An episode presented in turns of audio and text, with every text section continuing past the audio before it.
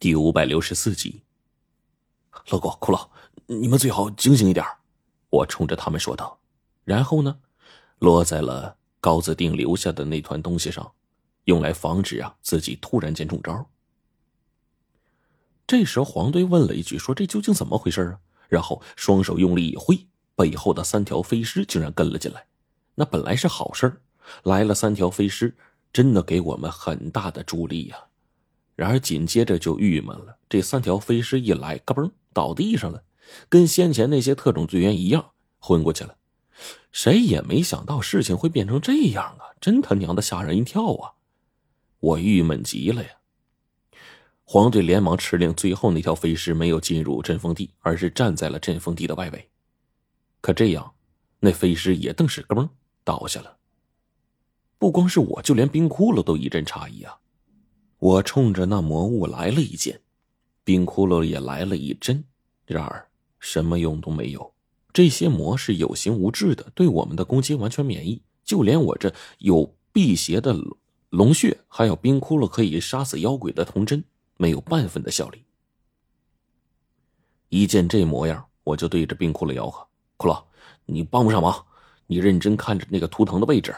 这些东西啊，有形无质。”说到底，跟佛家说的心魔差不多，肯定是要靠入侵你的三十六魂作用于人的。你先想办法自保。冰骷髅答应一声就往后退。与此同时，他始终看向高自定留下的那个图腾，目不转睛，集中注意力，不再有动作了。我跟黄队面面相觑呀，然后我提醒他，一旦发现自己心中有任何异样，赶紧回过去，就去看那图腾去。知道了，黄队呀，因为妙珍姐的原因。他吃了妙珍姐给他留下的妖丹，他现在呢，就像一个拥有着尸妖道行的人形妖孽。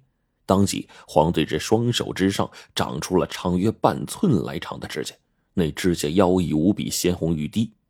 在黄队冲上去的一瞬间，他手上突然染上了一层妖异的光芒。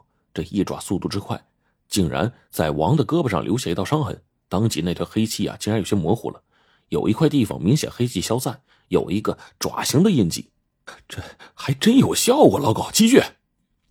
与此同时，我快速通知龙王他们，冲他们吆喝起来：“魔物已经现身了，这东西需要靠道术才能消灭，现在急需大量的术士。”龙王说：“马上就调术士过来，让我们赶紧先退出来。”龙王真把那些术士调过来的话，估计也得个十多分钟。等他们呢穿过镇魔洞来到这儿，只怕时间会更长，甚至极有可能。将这些队员的情况拖得更加严重。我跟黄队对视了一眼，示意他不要轻举妄动，先跟在我的身后。黄队这家伙用妖法再拍出一掌，然后呢，只是让那魔气稍微震荡了一下，根本起不了什么作用。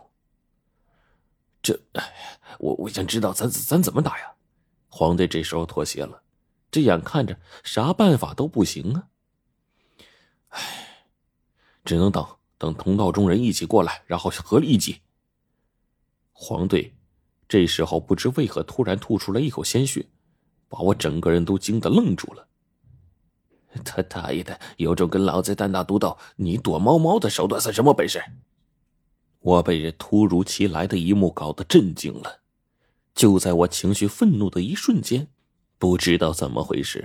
我突然想起来更多的往事，仿佛一瞬间将我的怒火勾的是火冒三丈，全都跳出来了。这些情绪竟然在蔓延，随后愤怒到了顶点，我整个人急切不已，觉得心口啊堵得慌，拼命的一挣脱，当即我也一口鲜血喷出来了。我心说不好，黄队原来是这么中的招啊！可是我现在根本没有任何办法摆脱这负面情绪。我努力的想控制自己去看高自定留下的图案，但这个时候怒气比刚才更加加剧，就压抑着，连行动都十分困难。我心道不好，这愤怒怎么可能积攒到这种恐怖的程度？这的确是不可思议啊，让我恐惧万分呢。我用尽了力气，就连自己身体想扭过去看图腾的机会都没有。我很清楚，我现在是做不到的。到了这时候，我才真正知道这些魔的恐怖。他们就是人类的负面情绪积累太多而后形成的东西，直接作用于人心。除非你真正摆脱七情六欲，什么事都看得开了，不然的话，是根本无法从这些东西手中摆脱的。唯一能让我消灭他们的方式，就是自身的道法。但是我这点道行，要是能消灭面前这三条魔，连我自己都不信。而这个时候，我这血呀刚吐完，这感觉心里一阵清明。身体的愤怒还在加剧，我知道这点清醒是徒劳的，毕竟时间一长，我还会遭遇到不测。就在我失落万分的时候，心里不知突然涌起了一股什么力量，让我一瞬间把心里黑暗全都驱除了。这感觉特别的奇妙，仿佛有一种中正平和的感觉不断在脑子里转来转去的，不知不觉中我就摆脱了这样的负面情绪。